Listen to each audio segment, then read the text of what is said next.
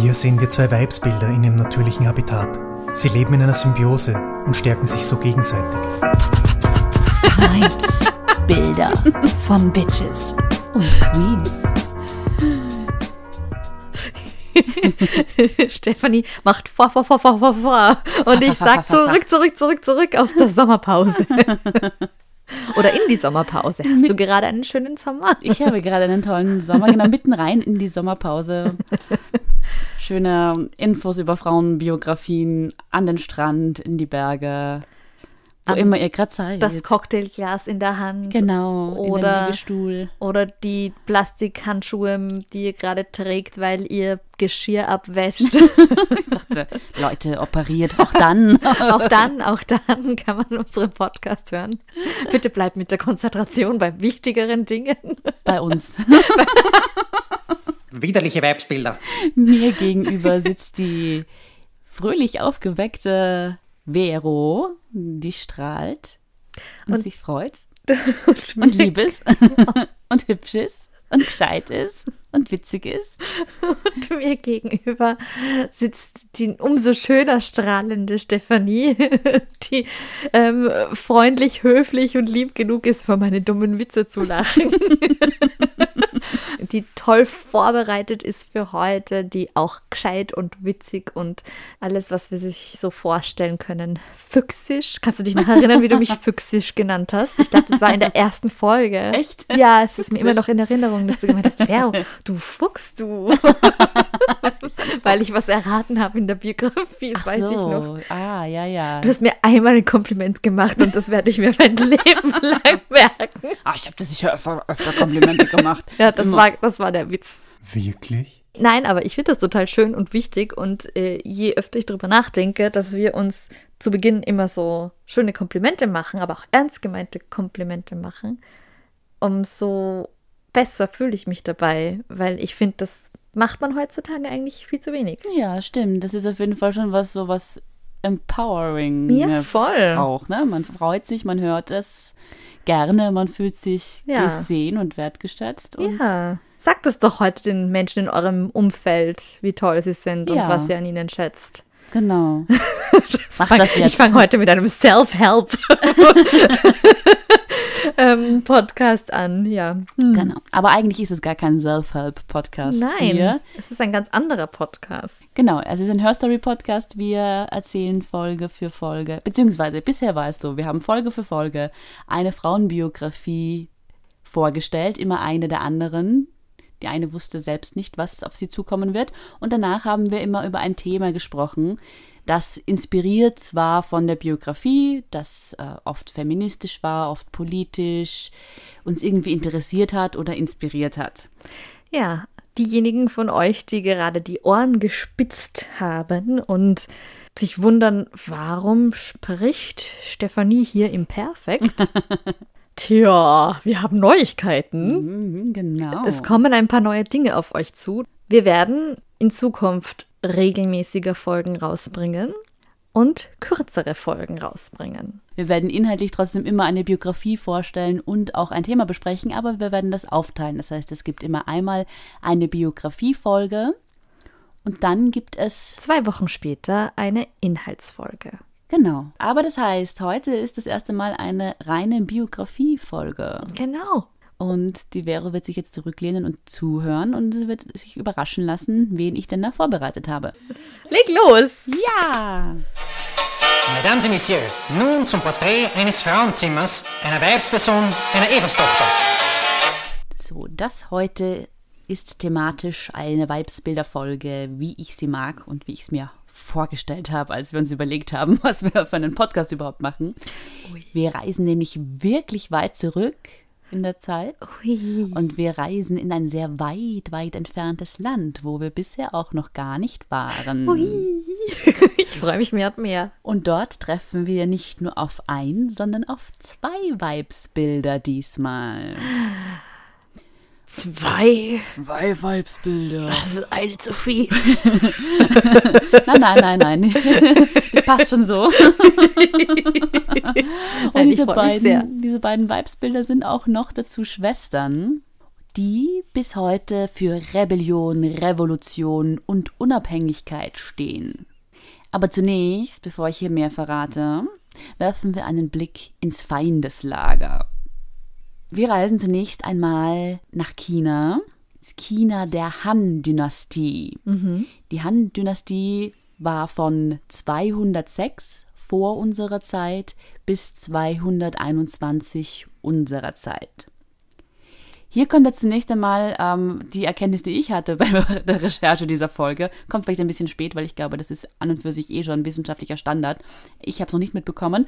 Wir alle kennen das ja noch aus unseren Geschichtsschulbüchern und so oder auch aus allen möglichen anderen historischen Schriften und so, dass immer in AD und BC und so weiter und so fort. genau Ja, ja. Und, und auf Deutsch halt vor Christus, nach Christus ja.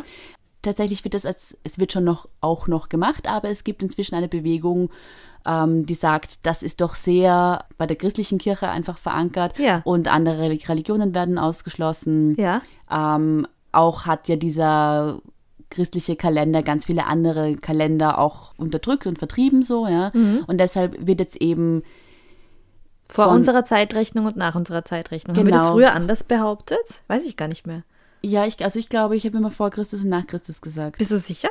Ja, schon ziemlich. Auf jeden Fall, aber es, es gibt vor, vor unserer Zeit oder das Jahr unserer Zeit oder vor der Zeitenwende, nach der Zeitenwende. Und im Englischen gibt es eben auch, da wird es dann von der Common Era oder von der Christian Era gesprochen. Und da gibt es halt dann davor und danach. So. Okay.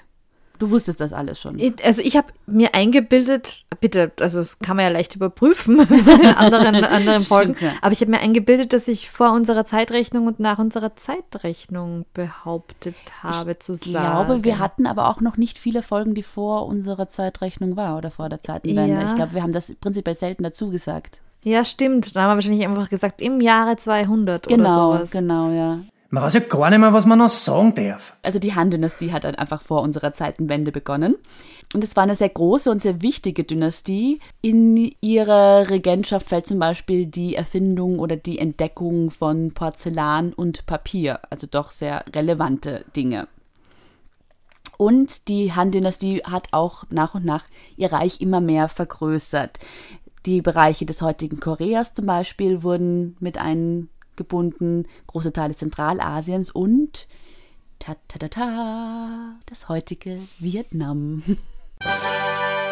Genau, also die Han-Dynastie breitet sich auch in Vietnam aus. Das ist davor ein eigenes Königreich. Aber am Anfang ist es nicht wirklich eine Besatzung. Das heißt, die Bevölkerung kann ihre Bräuche, ihre Sprache, ihre Religion alles beibehalten. Und das wird von der Han-Dynastie unterstützt. Über 100 Jahre lang sind die da auch wirklich sehr aktiv, machen Modernisierungen, indem sie Gebäude bauen, erneuern, die Landwirtschaft erneuern und auch im Bereich so Wasser, Abwasser, Wasserwesen doch einiges äh, weiterbringen. Das heißt, es ist an und für sich zuerst keine schlechte Besatzung, auch wenn es eine Besatzung ist. Ja?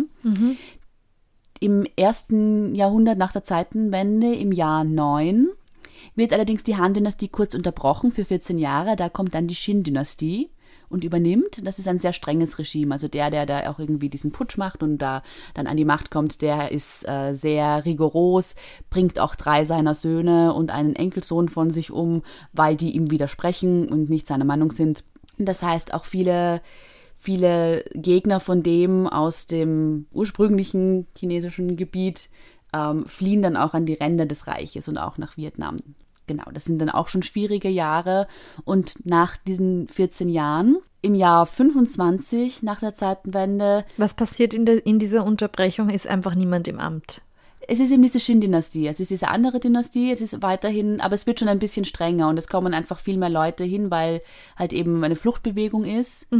Und ähm, es ändert sich von der Politik her für die Leute in der Provinz jetzt noch nicht so viel, aber es, genau, es kommen einfach mehr Leute, die Bevölkerung wird größer und es ist diese Han-Dynastie, wo das alles auch schon nach 100 Jahren so eingespielt war und eben Bräuche und alles so beibehalten werden konnte, das ähm, verändert sich halt einfach alles. Ja? Diese Phase dauert aber eben nur 14 Jahre und danach kommt die Han-Dynastie zurück.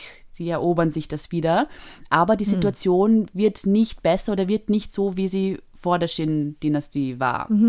Es kommt nämlich ein neuer Gouverneur für die Provinz ins Amt und der erhöht einerseits die Steuern, die es gibt, und erfindet auch neue Steuern. So gibt es zum Beispiel jetzt eine Steuer auf Fischfang oder auch auf Salz. Also wenn du Salz kaufst, benutzt, so musst du Steuern zahlen. Das heißt also die äh, grundlegendsten Bedürfnisse wie Essen und sich das Essen. Periodenprodukte, Tampons. Ja, ja, genau, auch hochbesteuert in der Handindustrie.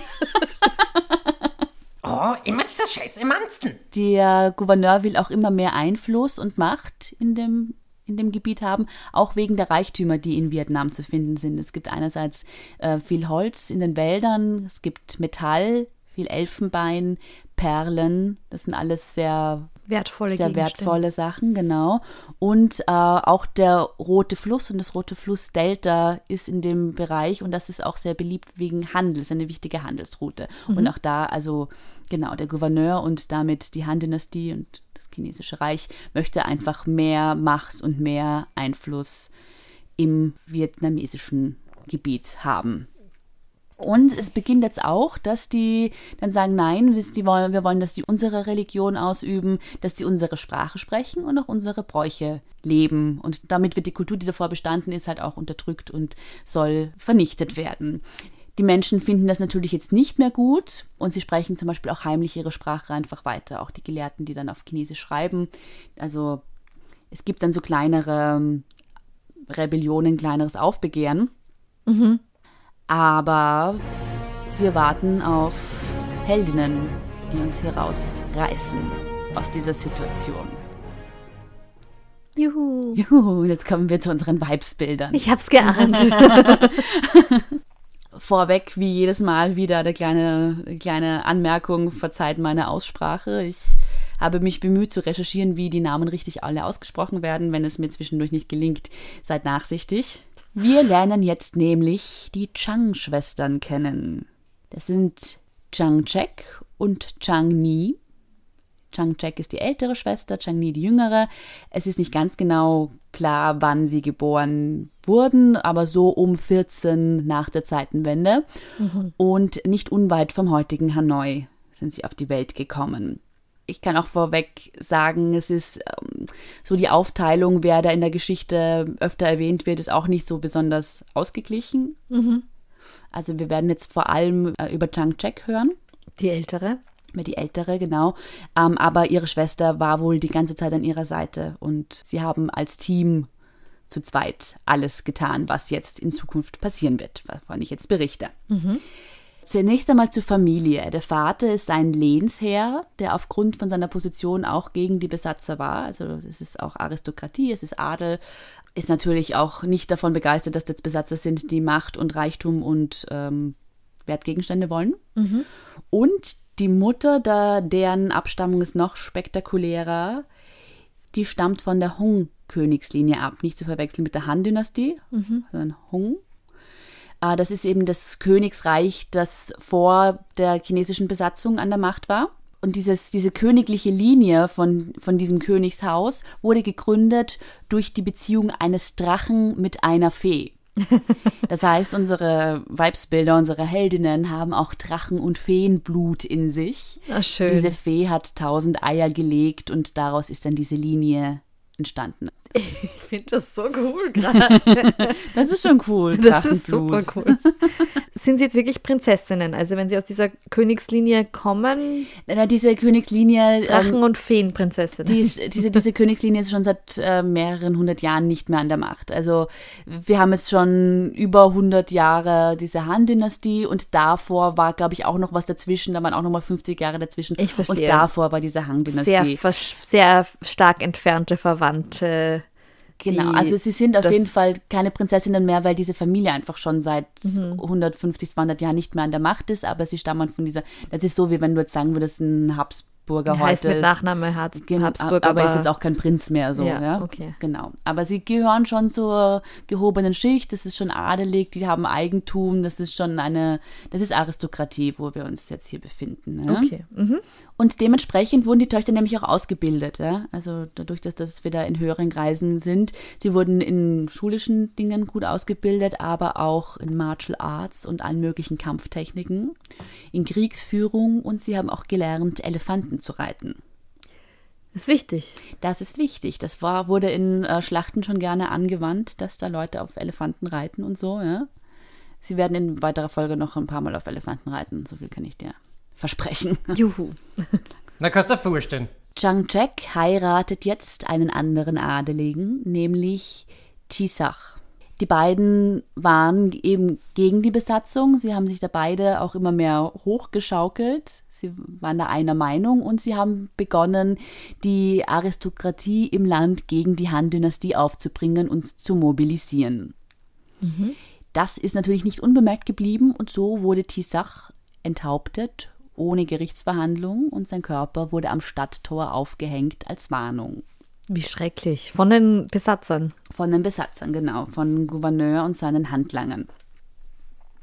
Es gibt verschiedene chinesische Quellen, das ist jetzt auch irgendwie ein ganz interessanter Aspekt, der die Geschichte ein bisschen komplizierter macht.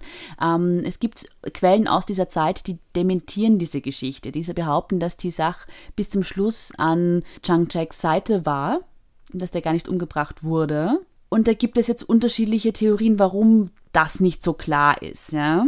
Es war nämlich so, dass Vietnam zu dieser Zeit eine matriarchale Gesellschaftsstruktur hatte. Das heißt, entweder war er aufgrund dessen im Hintergrund und eben seine Frau im Vordergrund und dann so die Leitperson der Geschichte, die jetzt folgt.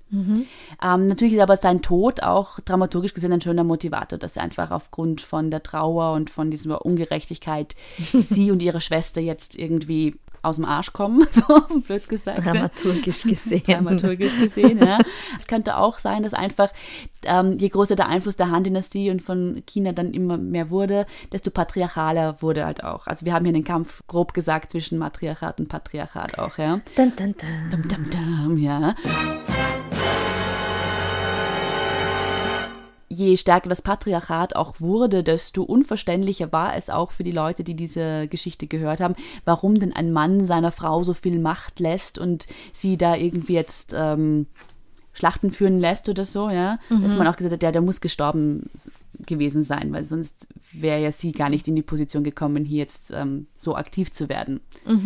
Wir tun jetzt mal so, als wäre er gestorben, weil er kommt jetzt in der Geschichte auch einfach nicht mehr vor. Vielleicht äh, Ich war bin er eh da. fast sicher, dass er mittlerweile tot ist. Also Glaubst du? würde ich, würde ich fast behaupten, dass er wahrscheinlich mittlerweile nicht mehr am Leben Vero lehnt sich wieder weit aus dem Fenster heute.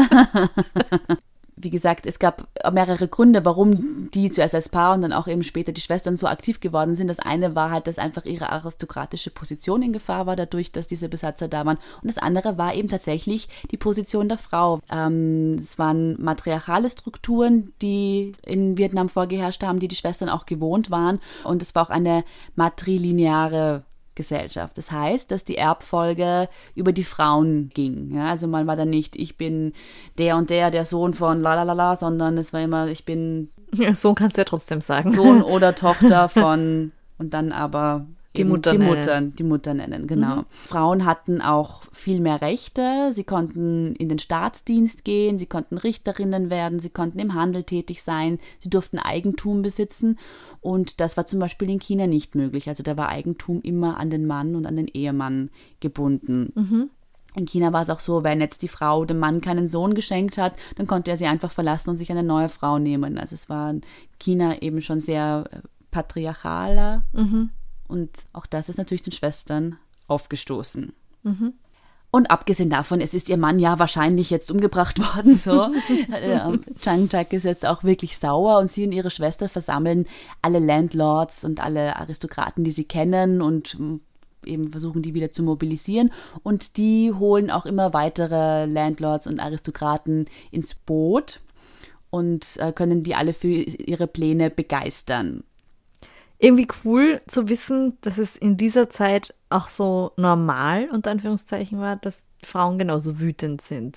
Weißt du, was ich meine? Das stimmt, ja. Also es war sicher zu dieser Zeit in Europa nicht anders, aber trotzdem, das ist irgendwie auch was, was einfach erst viel später angefangen hat, dass es nicht normal ist, wenn eine Ja. Frau wütend wird. Ja, ja, stimmt, ja. Ich weiß gar nicht, wie es damals in der spürt. Wir sind da, wir sind da eben wirklich gerade so im ersten Jahrhundert. Es kann schon, ich glaube, Europa war damals schon Christianisiert.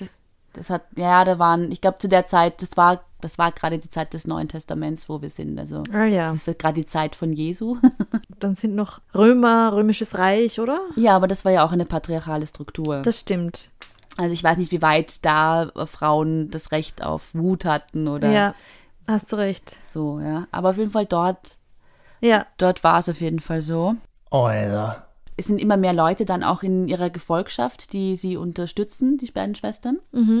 Und Chang Chek sagt auch zum Beispiel, sie möchte jetzt nicht trauern. Sie möchte keine Trauerkleidung tragen, wie das eigentlich vorgesehen wäre. Sie trug ihre strahlende goldene Rüstung und ihre Waffen. Es gab eine Nachfrage, ob die Soldaten und Soldatinnen, die sie da gerade mobilisieren, um sich gegen diese Han-Dynastie aufzulehnen, ob die nicht Trauerkleidung tragen sollten, einfach aufgrund dessen, dass das ja auch so ein bisschen der Auslöser für das Ganze ist. Und sie hat daraufhin gesagt, das ist eine Schlacht. Wenn wir uns in Trauerkleidung präsentieren, wird der Kampfgeist geschwächt. Ich werde meine beste Rüstung tragen, um die Truppen zu stärken und den Feind zu schwächen. Erst wenn ich den Feind besiegt habe, werde ich zu trauern beginnen und die Rituale vollziehen. Also alles zu seiner Zeit, jetzt wird hier gekämpft. Und um zu beweisen, jetzt kommen wir zur nächsten Legende, um zu beweisen, dass sie auch die richtige für diesen Job ist, die Chang Chek, hat sie einen weißen Tiger, der als unbesiegbar galt, getötet. Und sie schrieb ihre Widerstandsproklamation, ihre Texte auf die Haut des Tigers. Und das war auf jeden Fall irgendwie ein großes Ding, weil eben weiße Tiger prinzipiell als unbesiegbar galten. Aber sie als Frau hat das geschafft, diesen Tiger zu besiegen. Auch wenn du jetzt traurig bist, dass der Tiger tot ist. ja, die sind ja ausgestorben mittlerweile, oder? Weiße Tiger gibt es ja, glaube ich, nicht mehr. Aber nicht wegen der Chang Chek jetzt. Ja, nein, aber das ist immer so ein, da kommt bei mir sofort dieser Gedankensprung, ah, okay, Tiere Ja. schützen und so. Aber ja, sie musste wohl auch was machen, um sich da zu behaupten. Das hätte sich früher keiner traut. Sie versprach ihren Followern jetzt folgende Dinge, nämlich das Land zu rächen, Follower. Die Liebe FollowerInnen auf Instagram. Genau, schön, also herzlich willkommen auf meinem Channel. Ich werde unser Land rächen. Ich werde die Han-Dynastie-Linie, aus der ich selber entstamme, wiederherstellen. Ich werde den Tod meines Ehemanns rächen. Und ich verspreche euch als Punkt 4, dass ich all das wirklich umsetzen werde. So war das dann. Hashtag, Boss Bitch. Hashtag Slay. Hashtag I just slay the white tiger. Genau, das hat sie noch schnell gepostet und dann hatte sie eine Armee von 80.000 Menschen an ihrer Seite. Und zwar Frauen und Männer. Und es waren auch, es ist auch überliefert, dass es 36 Generalinnen gab. Also 36 Frauen, die General war. Generalin ist tatsächlich ein Wort, wo ich dann echt überlegt habe, wie man General gendert. Und ich, wo bin ich drauf gekommen? So richtig. Ich glaube, es gibt Genere Generälin. Ja, Generälin, nicht Generalin. klingt richtig. Generälinnen. Generälinnen? Ich weiß es nicht. Auf jeden Fall gab es in der Position des Generals auch 36 Frauen. Auch wieder falsch gegendert. I don't know. Eine Generälin war die Mutter der Schwestern Ah, okay. und eine andere. Ah, die Mutter gibt's auch noch. Die Mutter gibt's noch, ja, ja, sehr genau, die gut. Eltern gibt's noch. Ähm, und eine andere Generälin, nämlich Fanti Xing, gebar während der Schlacht ein Kind, schnallte sich das Kind auf den Rücken und kämpfte weiter. So waren die damals drauf, nämlich. So mit der Nabelschnur im Wind flatternd. so würgenden Gegner mit der Nabelschnur. genau. Dass sich sowas nicht schämt. Und Chang Chek sah in ihrer glänzenden, goldenen Rüstung so beeindruckend aus, dass die chinesischen Soldaten stehen blieben, als sie sie das erste Mal sahen. Der Gouverneur, der Tisach getötet hat, also ihren Ehemann, der war das erste Ziel und sie attackierten sein Haus. Er konnte fliehen durch die Abwasserleitung, aber auf jeden Fall, er war dann auch einfach halt weg. Er musste fliehen. Innerhalb eines Jahres haben sie 65 Zitadellen unter ihre Herrschaft gebracht, also so kleinere Städte, Burgen, Zitadellen eben. Und sie schaffen es tatsächlich, die chinesischen Besatzer zu besiegen. Das heißt, das Land ist seit 150 Jahren das erste Mal unabhängig. Und die Zhang-Schwestern werden jetzt gemeinsam die Königinnen ihres Reiches. Die Gefangenen, die durch die Han-Dynastie festgenommen wurden, befreien sie und sie verteilen auch das Geld des Gouverneurs. Sie sind im Allgemeinen eigentlich schon sehr beliebte Herrscherinnen, die mit Würde und Großzügigkeit das Land regieren. Der chinesische Kaiser ist nämlich nicht amused darüber, was da in seiner ehemaligen Provinz so vor sich geht. Und er macht sich bereit und seine Truppen vor allem bereit für einen Rückschlag. Zwei Jahre später greifen die Chinesen erneut an. Und es gelingt jetzt den Chang-Schwestern nicht mehr so wie beim ersten Mal, die Leute so zu mobilisieren. Es ist irgendwie so dieses Momentum vorbei. Ähm, viele Lords haben sie jetzt inzwischen verlassen oder sich abgewendet. Und auch die Unterstützung vom Volk war nicht mehr so gegeben, weil es klingt nach sehr vielen Verbesserungen, die die Schwestern auch gebracht haben, aber es waren wohl nicht genug Verbesserungen oder Veränderungen. Es war dann den Leuten im Grunde auch egal, ob sie ihre Steuern jetzt an die Chinesen zahlen oder an die, an die Chang-Schwestern oder an, eben an die Aristokratie. Für das einfache Volk hat sich durch diese Unabhängigkeit jetzt nicht so viel geändert, dass die jetzt so zu mobilisieren gewesen wären. Okay. Die Chinesen haben außerdem natürlich auch eine bessere Armee. Und äh, je weiter jetzt die, die Chang-Schwestern und ihr, die Leute, die sie mobilisieren konnten, jetzt noch weiter zurückgedrängt werden von den Chinesen, desto mehr Gefolgsleute verlassen sie auch, weil es natürlich jetzt auch immer gefährlicher wird. Währenddessen kann aber die chinesische Armee die ganze Zeit nachrüsten. Also die schicken immer neue Soldaten. Die Verluste, die die haben, die spüren die eigentlich nicht, weil die das immer ausgleichen können. Und so kommt es dann auch, dass die Chang-Schwestern und ihre Gefolgschaft besiegt werden.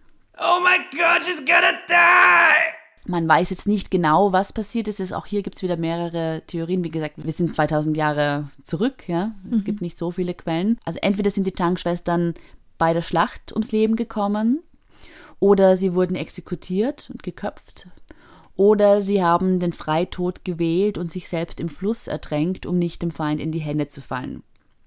Es gibt dann noch eine Theorie, die sagt, dass Chang Ni, die jüngere Schwester, in der Schlacht starb und Chang Chek dann trauernd auf den Berg stieg, um dort von göttlichen Wesen in den Himmel geholt wurde. Ja, das Volk wird jetzt unterworfen. Es kommt wieder zur chinesischen Führung. Die Han-Dynastie ist back. Die Menschen im Land werden jetzt gezwungen, ihre Waffen und Rüstungen einzuschmelzen. Das ist einerseits, hat es faktische Gründe, dass die einfach sich nicht mehr verteidigen können und nicht mehr Angriffe starten können. Es hat aber natürlich auch eine psychologische Komponente, also Ja. dass die ihre Waffen einschmelzen müssen. Das hat die auch sehr eingeschüchtert. Ja. Aus dem Metall wurden dann riesige Säulen gegossen, die die südliche Grenze des Han-Reiches markiert haben. Also auch nochmal so ein Symbol aus euren Waffen machen wir unsere Grenzposten und die sind hinter eurem Land erst. So, ja. Okay. Ähm, es gab dann in den nächsten Jahren kaum Rebellionen, ab und zu kleinere Sachen. Die Leute waren, haben sich natürlich schon aufgelegt, aber nicht wirklich. Bis 200 Jahre später dann Batriu, eine 19-jährige Adelige, die nächste Revolution gestartet hat. Sie wird auch als die vietnamesische Jeanne d'Arc bezeichnet. Wobei sie natürlich zeitlich Jeanne d'Arc war. Naja, aber bei uns halt einfach weniger bekannt. Genau, ja. Sie ist gemeinsam mit ihrem Bruder gestartet und nach dessen Tod übernimmt sie dann die Führung der Revolution. Ganze sechs Monate bleibt diese Revolution am Laufen. Danach wird sie niedergeschlagen und sie bringt sich dann auch um. Oh. Und erst im 10. Jahrhundert kommt es dann wirklich zu einer erfolgreichen Revolution. Im Jahr 939 werden die Vietnamesen dann tatsächlich unabhängig. Das heißt, es ist 1000 Jahre später nach den Shang-Schwestern erst ungefähr. Die Chang-Schwestern sind heute noch von großer Bedeutung und auch schon kurz nach ihrem Tod waren sie wichtig, um so den, den Spirit am Leben zu halten. Und also das war schon ein wichtiges Symbol für die Bevölkerung vor Ort, dass da diese Frauen waren, die die Han-Dynastie zurückschlagen konnten. Ja. Auch im 20. Jahrhundert, wo es ja bekanntlicherweise dann wieder in Vietnam einige Konflikte gab und Vietnamkrieg und alles, ja, tatsächlich, da war was. Da ist Ähm, noch mal was passiert. ja, da war noch mal was. Ähm, und da wurden sie auch noch mal wirklich so zu Kultfiguren. Und bis heute wird, ist ihr Todestag ein großes Fest im Land. das ist die Geschichte der Chang-Schwestern. Wow. Dankeschön. Freue ich mich sehr, darüber gehört zu haben. Hatte doch, also je weiter man in der Geschichte zurückgräbt, umso mehr kommen ja so Legenden und so dazu, wo man dann nicht mehr genau sagen kann, wie viel ist jetzt wirklich passiert und Ja. was hat jetzt wirklich existiert und was wenig. Aber dafür, dass das zwei Frauen waren und das noch vor unserer Zeitrechnung ähm, gestartet hat, so die Idee. Also ich glaube, Nein, ziemlich äh, genau um die, ja. um die, um die, äh, um den Start unserer Zeitrechnung herum sind sie auf die Welt gekommen. Dafür gibt es relativ viele historische Aufzeichnungen auch zu diesen zwei Schwestern. Ja, es gibt, es gibt schon einiges. Es sind halt auch immer so in allen Quellen immer die gleichen Geschichten. Also ich habe Ja. bei anderen Biografien kannst du dann irgendwie auswählen, was nehme ich rein, was nicht. So, das sind so die die Hard Facts, die man halt über die Schwestern jetzt weiß. Ja. Und eben es ist schon sehr auffällig, dass einfach über Zhang Ni weiß man fast gar nichts, ja, außer dass sie da eventuell vor der älteren Schwester dann gestorben ist in der Schlacht, aber es geht immer um, um die ältere Schwester, um ihre Ehe, um ihre Rüstung, um so, ja. So sie ist da schon die Vielleicht einfach auch die Person. bestimmendere Person gewesen oder so. Also sie haben gemeinsam geherrscht. Ich Ja, möchte davon ausgehen, dass die gleichberechtigt auch waren. ja, wäre schön. Aber man weiß es, man weiß es nicht. ja, danke fürs Recherchieren dieser spannenden Folge. Gerne, Und gerne. dass wir auch mal in den Vietnam schauen durften. Ja. Ganz ungewohnt, Herr, dass wir jetzt irgendwie schon die Abmoderation machen, gell? Ja, hast du denn einen Song, den du auf die Bitches und Queens Playlist packen möchtest? Ja, ich habe einen Song und zwar heißt der Song Chang Sisters von Cemento Atlantico. Das ist ein italienisches DJ-Projekt. Okay. Ist da Text dabei oder ist es einfach so inspiriert von den Es ist beiden? inspiriert und vor allem es ist ähm, sehr atmosphärisch. Also es ist jetzt nicht so das, was man unter DJ-Mucke sich gemeinhin vorstellt, sondern es ist, spielt schon sehr mit so Naturgeräuschen fast, würde ich sagen. Wirklich? Da bin ist ich cool, gespannt. Ja. weißt du, es ist ja jetzt sehr viel passiert in der Zeit zwischen unserer letzten Folge und der heutigen. Ein ähm, Till Lindemann ist passiert. Ja, stimmt, Und eine. Lizzo ist eben auch Ja. passiert. Und ähm, wieder mal ein Femizid und Mhm. wieder mal. Aha.